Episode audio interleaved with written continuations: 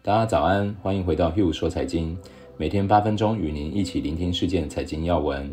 频道已经在各大平台上架，喜欢 Hugh 说财经的听众朋友们，请帮忙关注、订阅、追踪，才不会错过更新哦。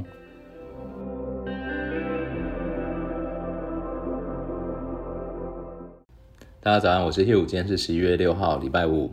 先跟大家回顾一下昨天欧美股市状况。昨天美股继前一天又继续大涨。昨天标准普尔五百指数上涨了一点九五个 percent，来到三千五百一十点。纳斯达克综合指数上涨了二点五六个 percent，收在一万两千零七十八点。道琼工业指数上涨一点九五个 percent，收在两万八千三百九十点。昨天亚洲股市涨最多的是香港恒生指数，单日上涨了三点二五个 percent，来到两万五千六百九十五点。截至昨日为止，美股是创下四月以来最大的单周涨幅。在类股方面，昨天支撑指数上涨的类股主要是有原物料指数，昨天上涨了四点零五个 percent，还有资讯科技指数，昨天上涨三点一二个 percent，还有金融类股一改之前的跌势，昨天上涨二点四六个 percent，似乎在找寻支撑。那目前大选结果悬而未决，我们一起来看看众多分析师和经济学家们怎么看这个现象。投资者和分析师表示，尽管民主党料会奉行有利于贸易和环境的政策，但分裂的国会可能会阻止他们大举扩张财政政策。这意味着开发中国家将实现更多出口和更快的经济成长。再加上更为宽松的联总会，这样也会有助于提振风险资产。例如，文艺复兴资本首席经济学家就指出，这无疑是一三年减码风暴与二零一四年大宗商品价格暴跌对新兴市场造成沉重打击以来的最好消息。新兴市场债券和货币表现相对良好。近年来最大的问题是美元的走强，部分的原因是川普的贸易保护主义。贸易战的降温将减少对美元的需求，将允许新兴货币市场升值。并改善外债与国内生产总值的比例。一位经纪人就表示，目前的状况意味着在贸易方式更为正常的总统，新兴市场和美元走弱的相关性为其提供了支持，因此将对出口有利。由于美国国债可能呈现区间波动走势，这将使得新兴市场国家可以采取更为保守的基调，并会看到资金流入以追求收益。一位外汇分析师表示，由于贸易风险的降低，我们将会看到一些货币跑赢其他货币，尤其是墨西哥比索和人民币。我们将看到风险偏好有所增加。新兴市场货币还将因美国有相对较低的收益率，以及联准会财政政策正常化的延后而受到一些提振。这将有利于南非币和拉丁美洲货币。俊利新兴市场股票经营经理人表示，鉴于可能受到参议院共和党的阻挠。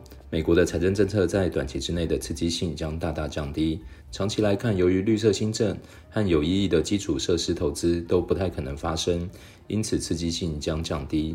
结果，美国的经济成长轨迹将比蓝潮前景下更为温和。美国贸易政策将发生变化。川普是单边主义者，而拜登是多边主义者。高盛的策略分析师表示，拜登的胜选将提振人民币和中国相关的资产。星展集团总裁表示，蚂蚁集团可能会在几个月内就重返市场。基金公司罗德表示，新兴市场将继续受到美国财政刺激和联储会宽松政策的支持。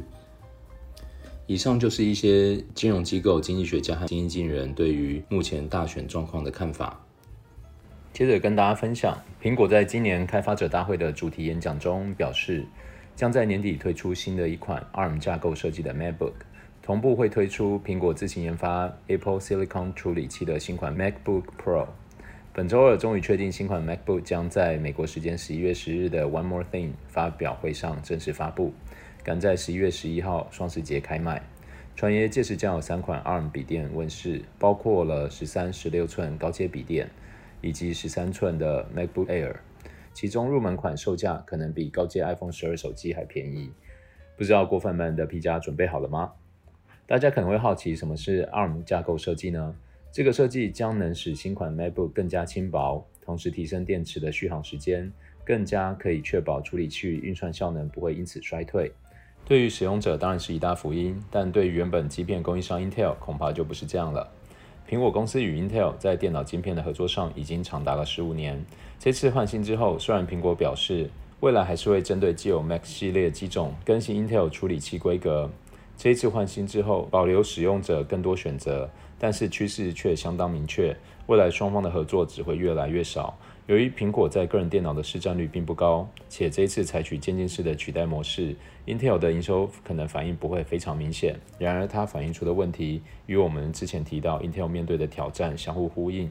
在技术的革新上，这间晶片巨头确实越来越难以满足客户。再来跟大家分享，周二的时候，澳大利亚央行行长 Philip Lowe 在政策会议结束的记者会上宣布，将会采取更积极的行动，包含降低利率和推出一项新的债券购买计划，希望借由更多的货币宽松政策，压低澳元汇率和支持资产价格，来帮助经济快速复苏。澳洲央行将借贷利率从零点二五个 percent 降到零点一个 percent，来到前所未有的新低。预计至少三年内不会提高现金利率，同时将在未来六个月内购买价值一千亿澳元的政府债券，年限介于五到十年之间。一旦完成债券的购买，澳洲央行的资产负债表将较今年初成长将近两倍。这两大方案推出的主要原因，是因为澳洲的经济受到疫情影响，出现三十年来首次衰退。如果有持续关注经济新闻的朋友，可能会听过，澳洲的经济结构相对脆弱，家庭负债比过高的背景，加上失业率的攀升，让执政者不得不遵循其他主要央行的道路，开始使用非常规的刺激措施。对于这样的情况，我认为对于经济的影响牵扯的范围相当广泛。就算是经济学家，也不可能保证效果如何。我们只能持续观察。如果用美联储当例子，至少对经济是相当正面的。不过，对于澳元走势的部分，之前在对冲股市风险的那一集曾经聊到澳元的风险特性。现在承受经济体的利率其实都很低了，而汇率的走势都是相对的。我们很难获得压低利率就能压低汇率的结论。对我来说，澳元的风险属性才是扮演主导汇率走势的角色。观察今年澳元的走势，就会发现与股市的走势几乎如出一辙，有点像是乐观情绪的风向球。而预期未来利率变动不大的情况下，会延续这样的特性，这会是我判断澳元走势的一大参考指标，大家一起参考哦。以上就是今天的 Hugh 说财经，我们明天见。